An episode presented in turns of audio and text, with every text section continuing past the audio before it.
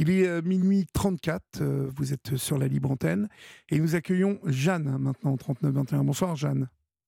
Bonsoir Olivier. Bonsoir. D'où nous appelez-vous Jeanne et quel âge avez-vous? Alors, je vis à Caen, en Normandie, et j'ai 47 ans. D'accord, très bien. Qu'est-ce qui vous amène Jeanne?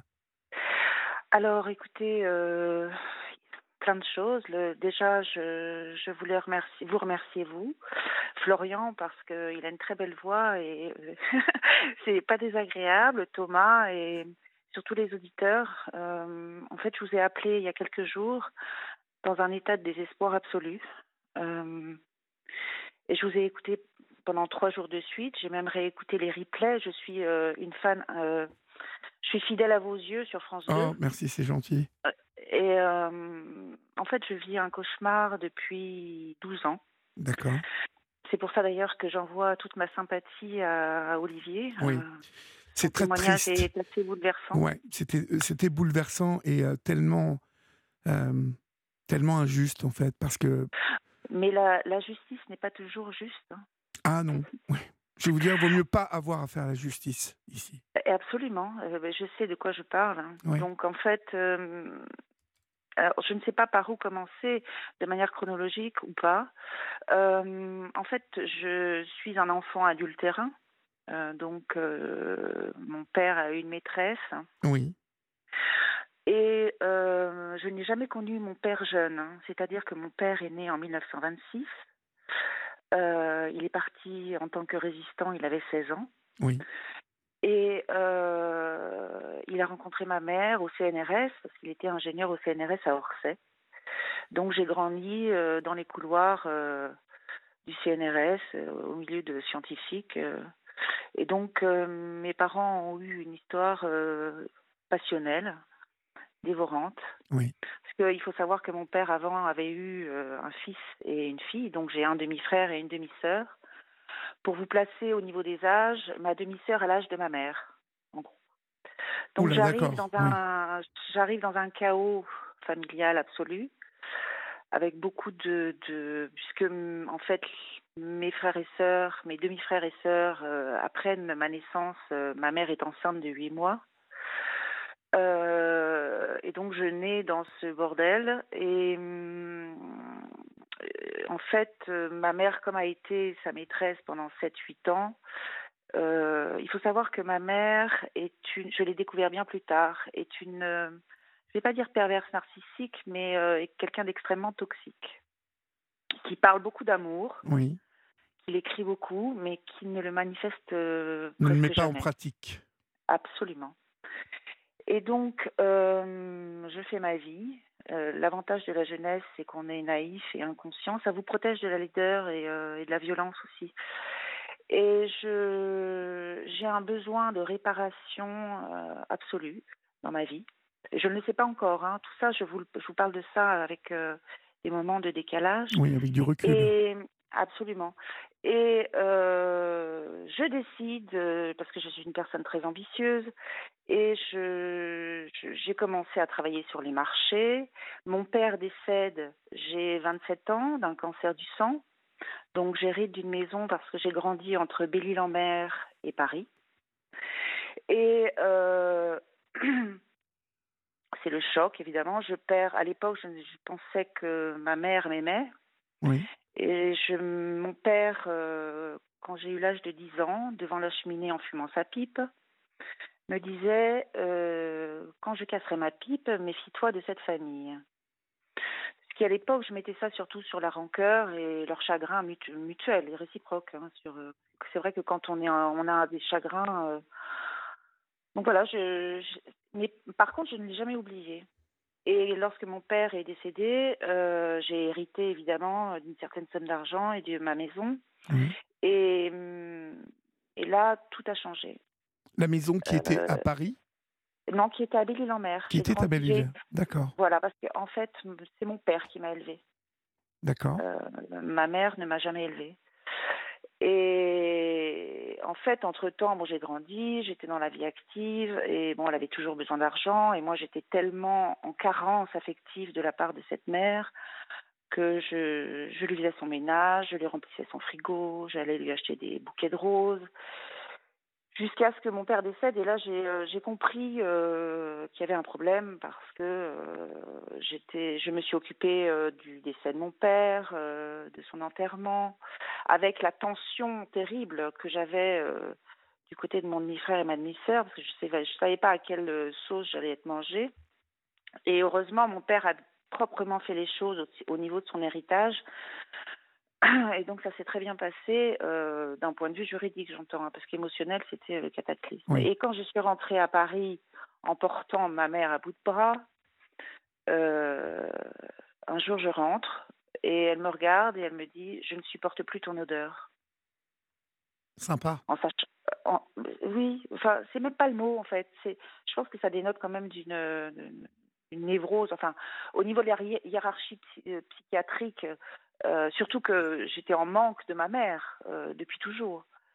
Et de là, j'ai décidé de partir parce qu'elle m'avait dit, elle m'avait offert, alors c'est ça qui est très pervers, c'est qu'elle m'avait offert la colère de Lao Tzu, le, philosophe, comment gérer sa colère. Or, l'origine de ma colère venait d'elle. Euh, parce qu'avec le temps, j'ai compris qu'elle m'avait menti. Je pense qu'il n'y a rien de plus euh, criminel que de mentir à un enfant. Parce que, contraire, j'ai jamais supporté les parents qui parlent entre eux ou entre adultes, euh, qui sont entourés d'enfants et qui font comme s'ils n'existaient pas. Oui. Du genre, ah bah oui, mais de toute façon, t'inquiète pas, il n'entend rien. Alors que quand on est enfant, on est des éponges, on entend tout, on imprime tout. Euh, et, ça revient avec euh, les épreuves, le temps, etc. Et donc je me tire, je, pars, euh, et je pars au Grand-Duché du Luxembourg. Parce qu'avant, j'avais, excusez-moi, je, saute une étape, j'avais créé un, stand de cake à Belle-Île-en-Mer sur le marché. Oui. Puisque mon, puisque mon père, pendant 20 ans, avait sophistiqué la recette du cake anglais. Et vous savez, à Belle-Île, euh, l'été, il y a beaucoup de touristes. Beaucoup, et j'étais avec, euh, j'avais un, ami pêcheur, et un jour, bon, on n'était pas dans notre état euh, premier, on va dire ça comme ça. Et il disait, oui, c'est tronche de cake. Et je dis, bouge pas, c'est comme ça que je vais, je vais, je vais appeler ma société. Ah, c'est plutôt sympa comme nom en plus. Tranche de bah cake. Ouais, Et tronche de cake. D'ailleurs, après, ça a été repris, c'est amusant. Et donc, je, pendant la mort de mon père, j'ai fait de l'hyperactivité, ça n'a pas arrêté après. Donc je me suis acharnée au travail euh, et, et c'est là où, euh, quand on a des failles, euh, on ne sait pas s'entourer. On a un tel besoin de réconfort, de cicatrisation, qu'on prend le premier pansement venu. Mhm. Et je suis tombée sur un homme violent qui ne supportait pas que je sois chef d'entreprise, qui ne supporte pas que j'ai ma propre entreprise et qui, lorsqu'il avait bu, me frappait à coups de poing. Donc, un, gars de euh, là-bas, un gars de Belle-Île-en-Mer euh, Non, pas du tout, un gars du nord de la France euh, que j'avais rencontré à Paris à l'époque. Oui. Et donc, après deux mains courantes, je me suis dit, il va pas falloir que je le prenne de front, je vais le prendre de côté. Et j'avais eu une vie professionnelle à Paris et j'appelle donc un, un, pas un ami, une connaissance et je deviens commercial au Grand-Duché du Luxembourg que je ne connais absolument pas je ne connais pas du tout ce pays. Je dis, il faut que je vois quelque chose, il faut que je fasse quelque chose de ma vie. Euh, je vais pas. Euh, euh, il y a des gens qui ne sortent, qui ne quittent jamais leur île, parce que cette île est tellement nourricière, tellement pure, tellement sauvage, tellement. D'ailleurs, je, n'ai pas pu y retourner parce que. J'ai un ami, j'ai un ami qui y habite et il m'a toujours parlé de Belle-Île, comme vous m'en parlez ce soir. Oui, c'est comme une c'est comme une histoire passionnelle passée. Vous savez que si vous allez y retourner, vous allez en chier, ça c'est sûr. Oui. Donc, euh, et pour l'instant, je ne suis pas, par rapport à mon histoire euh, qui va venir, euh, je ne suis pas prête.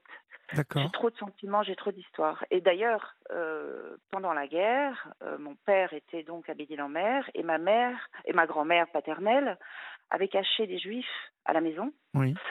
Et donc euh, là, je suis en train d'ailleurs de faire un, dossier euh, chez Yad Vashem.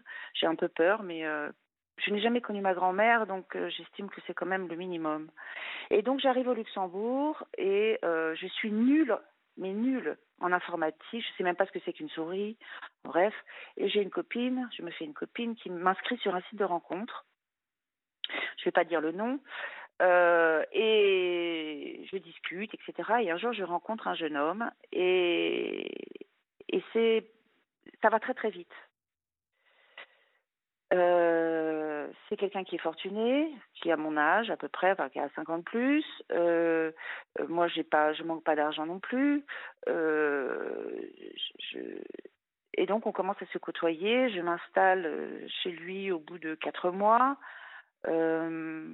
J'ai eu une vie, à préciser, c'est important.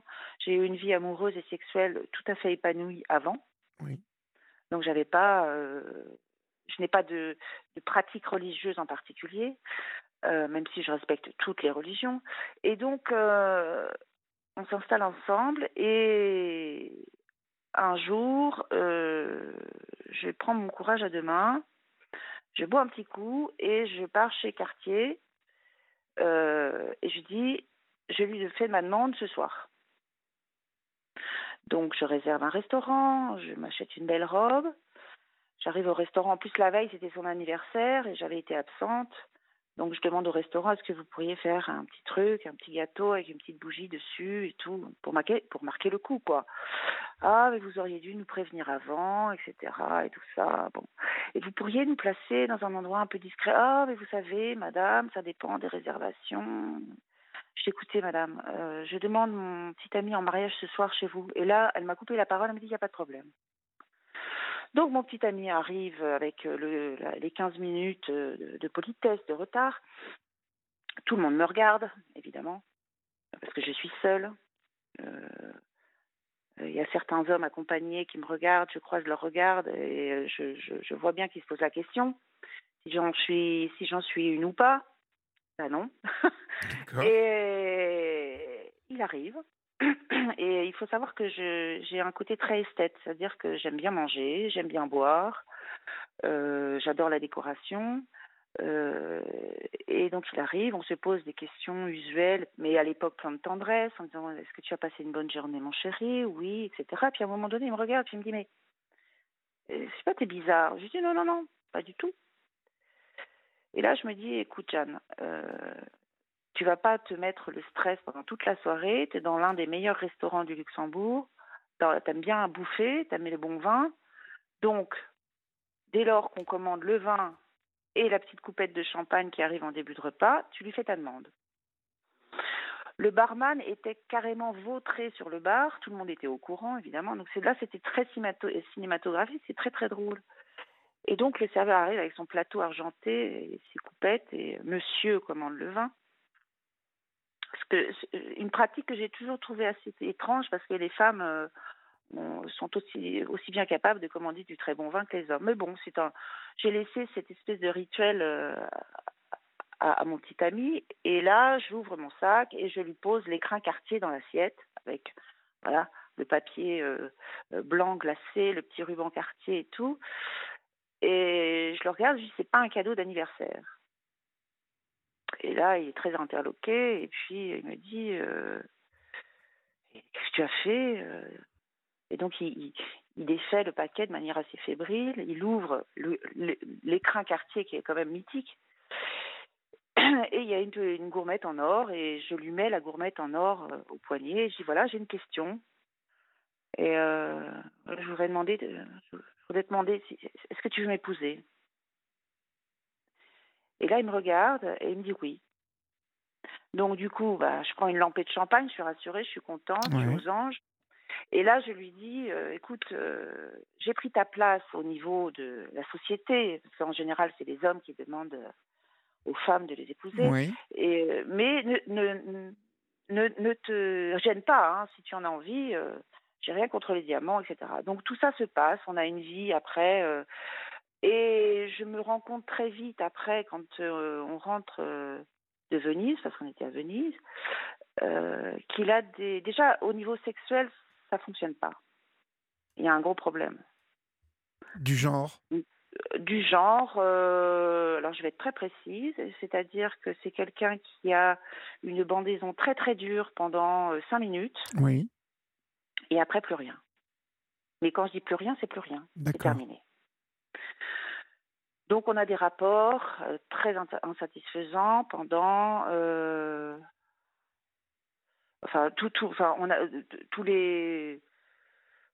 Attendez, on a, on a quand même 30 ans, quoi. Hein. On n'en a pas 80 piges. Et j'imagine qu'il y a même des gens à 80 ans qui sont encore, au moins, qui, au moins, il y a, en tout cas, il y a beaucoup de tendresse. Oui. Voilà, c'est ça. Et donc, je commence à lui en parler parce que on se marie. Hein. Entre temps, je vous passe le blabla et machin. Et je dis, écoute, euh, donc j'ai été très, très tendre avec lui. Euh, parce qu'il y, a des femmes qui sont très dures avec, ça, qui sont très, presque castratrices. Euh, moi, c'était pas le cas du tout. Donc, je l'ai beaucoup rassuré. Je lui ai écoute, surtout que j'avais une confiance en moi à ce niveau-là. Donc, j'ai tenté de lui transmettre. Et il partait au travail. Moi, je ne travaillais plus. Et j'ai commencé à découvrir des cassettes de pornographiques dans l'appartement. Bon, je n'avais jamais eu de, problème avec la pornographie euh, de manière générale, surtout que c'était il y, a, il y a un petit bout de temps, donc euh, voilà. Et donc j'ai voulu lui en parler, et là, silence radio, un mur, rien du tout. Donc j'ai insisté, j'ai insisté, je lui ai dit, bah, est-ce que tu veux qu'on en regarde une ensemble, etc. C'était hors de question, je trouvais ça très bizarre. Bref, et à l'époque, euh, je voulais créer ma société euh, de sac à main, puisque j'avais fait des études de, créatives, surtout au niveau de la décoration, et euh, il se propose généreusement de devenir euh, euh, le, l'agent technique de la société parce qu'au Luxembourg c'est très différent. On peut pas ouvrir des sociétés comme en France. Il faut une autorisation de commerce. Et moi je ne connaissais rien à la finance, je connaissais rien à la comptabilité. D'ailleurs ça me gonflait. Moi c'était la création. Et donc j'étais super contente. Imaginez-vous, euh, mon ex-mari, euh, je dis maintenant bah, parce que maintenant c'est mon ex-mari, directeur financier, etc. Je dis bon bah au moins ça, je vais pas avoir à m'en soucier. Donc moi je me concentre sur la création, sur les peaux, sur les couleurs, sur sur l'esprit de la marque que je voulais créer, et je ne m'intéresse pas du tout à la comptabilité. Donc il me fait signer des papiers. D'accord, d'accord. Et je, je vous le dis, euh, je vous le dis, Jeanne, on n'aura pas le temps ce soir de finir. Donc demain, on recommencera l'émission ensemble. D'accord Mais avec plaisir, avec plaisir, avec plaisir. Vous me, vous, vous me rappellerez Oui, oui, Florian va vous rappeler demain, euh, euh, juste avant le début de l'émission, vers 22h50. Euh, Mais allez-y, je vous écoute. Je vous en prie. Et, et à un moment donné, je commence à me poser des questions parce que je veux voir la comptabilité. Je me dis, mais attends, j'ai 99% des parts, mais je n'ai pas de visibilité sur la société. C'est quand même étrange. Mhm. Et elle commence à marcher, cette société, en plus, au début ah, alors, début? Alors, là, alors c'est ça qui est très, très pervers parce que, euh, en fait, la société a mis. Euh, j'ai commencé en 2008. Il m'a fallu. Je, je visais quand même le monde du luxe. Donc pour euh, trouver des ateliers à Paris, euh, parce que je dessinais mes, mes modèles, je créais mes couleurs, euh, je choisissais mes peaux. on a, j'ai trouvé un showroom à Paris dans le sixième. Enfin, c'était magnifique. Et à un moment donné, je me dis, en plus, je ne voulais plus vivre au Luxembourg pour des raisons personnelles. J'étais française. Ma société, je voulais qu'elle soit manufacturée en France et je voulais rentrer en France. Euh, je n'ai pas aimé vivre au Luxembourg. Et, donc, je décide de créer une société en France. Mais là où il n'intervient pas du tout, puisque je suis française et que je peux ouvrir une société en France. Et donc là, euh, au bout de parce que là, on arrive, on rentre en France en 2010, et euh, il a des comportements que je n'arrive pas à identifier. C'est-à-dire, je les ai identifiés après. Euh, il est très tendu, euh, il répond pas à mes questions. Et depuis que je suis mariée avec lui d'ailleurs, il est dans le non-choix. C'est-à-dire que euh, quand on est un couple, on, fait, on doit faire des choix, on, partage les opinions et ensuite on fait des choix. Euh, là, euh, j'avais, je donnais mon opinion, il n'avait pas d'opinion. Et je dis mais comment est-ce qu'on va avancer en tant que couple mhm. si tu ne fais pas On n'est pas obligé de choisir tout hein, ensemble, mais c'est vrai que non mais là, non mais là c'était pour des, des, choses qui étaient importantes quand même où je j'aurais pu j'étais pas une femme dominatrice au point de vous le consultiez en tout cas son avis était intéressant euh, était important pour vous? Oui, puis c'était ma vision du couple. Mhm. Donc euh, voilà, et, euh, et donc du coup, bah, je prenais, je faisais des choix seuls, du coup. à défaut d'eux. Et après, ils venaient me reprocher le fait que j'ai fait des choix. Donc ça commençait déjà, la perversité commençait déjà à s'installer. Mais j'étais totalement euh, naïve, hein, euh, je ne comprenais pas ce qui se passait. Mais j'étais malheureuse. Euh, et d'ailleurs, à l'époque, étrangement, je faisais des cystites à répétition. C'est-à-dire tous les deux mois, j'avais une cystite. Ah oui, c'est très douloureux en plus. Ah oui, j'ai fait tous les examens possibles. On m'a enfoncé des trucs, je vous en parle même pas et tout. J'ai fait toutes les analyses du monde, je n'avais aucun problème. Du jour où je l'ai quitté, je n'ai plus jamais eu de cystite de ma vie. Jamais. Euh, voilà. Donc, euh, excusez-moi, je regarde l'heure, hein, comme vous. Euh, et donc, du coup, un jour, et je, en fait, je, découvre, quand je suis au Luxembourg, encore avec lui, je découvre qu'il est addict à la pornographie. Mais réellement addict. Combien de temps après le mariage? Oh, six mois après. D'accord. Je retrouve euh, des, des, morceaux de sopalin qui sont durs comme de la pierre. Euh, ah oui. Euh, des, des, et puis, et puis je ne suis pas contre la pornographie, c'est pas ce que je dis. Mais c'est pas l'intimité d'un couple, c'est pas la pornographie à la place de l'intimité d'un couple. Là, c'était le cas, c'est-à-dire qu'il n'y avait que la pornographie. On n'avait pas d'intimité sexuelle, ou très peu. Euh, donc, je lui ai conseillé d'aller voir un sexologue. Je l'ai accompagné, et je, l'ai aidé. Euh, mais il n'était pas motivé du tout. J'étais plus motivée que lui, surtout que mon envie de réparation, euh, si je me suis mariée avec lui, étant un enfant, une enfant adultérin ou adultérine, je ne sais plus, c'est que je voulais avoir des enfants. C'est pour ça que je l'ai épousé. je ne voulais pas avoir d'enfants sans père comme moi j'ai eu oui, un vous ne vouliez pas reproduire le même schéma. Absolument. Donc c'était, j'étais, j'avais tracé, tracé ma ligne de vie quoi. Euh, et c'était comme ça et c'était pas autrement. Sauf que la vie c'est pas comme ça. Euh, on a beau avoir plein d'amour à donner, plein de, plein d'envie, avoir tout ce qu'il faut pour que ça marche, bah des fois ça marche pas. Et c'est ça où je vous en parlerai demain, euh, parce que après j'ai traversé, j'ai découvert qui était cet homme, euh, c'est-à-dire une ordure. Euh, avec et c'est pas terminé. Donc il y a des détails que je ne pourrais pas vous donner parce que la procédure est toujours en cours. Oui. mais je l'ai assigné pour recel de communauté et c'est monstrueux. C'est quoi recel de communauté? Alors le recel de communauté, c'est il faudrait que je vous lise les textes. Euh, le recel de communauté, c'est donner la preuve euh, au juge ou à la juge que pendant le mariage ou après le mariage, il y a des choses qui ont été simulées par l'un des époux. Au niveau de l'argent, j'entends. Il y a des choses qui ont été euh, dissimulées. Dissimulées, d'accord. Oui, voilà c'est-à-dire euh, le fait de créer des sociétés sans que son époux soit au courant, euh, ouvrir des comptes, avoir des rentrées d'argent sans que l'autre époux ou épouse soit au courant, vider les comptes sans que l'un des époux soit au courant, se servir euh, de la société, parce que c'est ce qui s'est passé de ma société pour ouvrir à peu près une cinquantaine de numéros de compte que j'ai découvert, alors ça aussi je vous le dirai demain, mais je ne crois pas que tout cela me soit arrivé par hasard, Olivier, en mhm. fait. Parce que je, à un moment donné, je crois que pour chacun de nous, on cherche du sens à sa vie. Et je crois que le, on a une mémoire cellulaire, j'en suis absolument persuadée. C'est certain. Et on reproduit des choses. Vous savez, en ce moment, je travaille sur les blessures euh, transgénérationnelles et euh, mais j'ai une blessure profonde transgénérationnelle. Mmh J'en suis persuadée. Oui, oui, mais c'est fort possible. Et on reproduit pour ça des, des, choses euh, euh, que l'on traîne de nos, de nos ancêtres, en fait. Hein, de, ça peut être d'un de, grand-père, d'une grand-mère, mais d'un père ou d'une mère. C'est pour ça que je leur parle. Je leur parle. J'ai fait une espèce d'arbre comme ça, avec des grands-pères, des arrière-grands-pères, et j'y suis allée jusqu'à.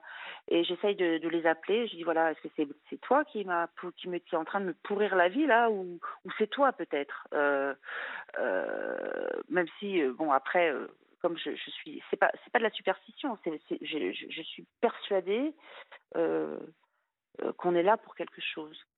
J'en suis persuadée. Et je crois que l'enfer que je suis en train de vivre, euh, c'est pas par hasard. Mhm. Mais on, continuera cette discussion demain qui va être très intéressante parce qu'on va rentrer dans, dans le détail, hein, euh, puisque là, vous n'en êtes qu'à découvrir les, des choses qui ne sont pas très agréables à découvrir pour une épouse. Euh, on reprendra cette discussion demain, donc en début euh, d'émission euh, à 23h, Cécile, d'accord? Je vous remercie Jeanne, pour pardon, votre je vous appelle Cécile, ça va très bien. C'est pas grave. Je vous en prie, et on continuera donc cette discussion demain. Merci mille fois, et puis dormez bien, et à, et à demain. Au revoir. Au revoir. Au revoir.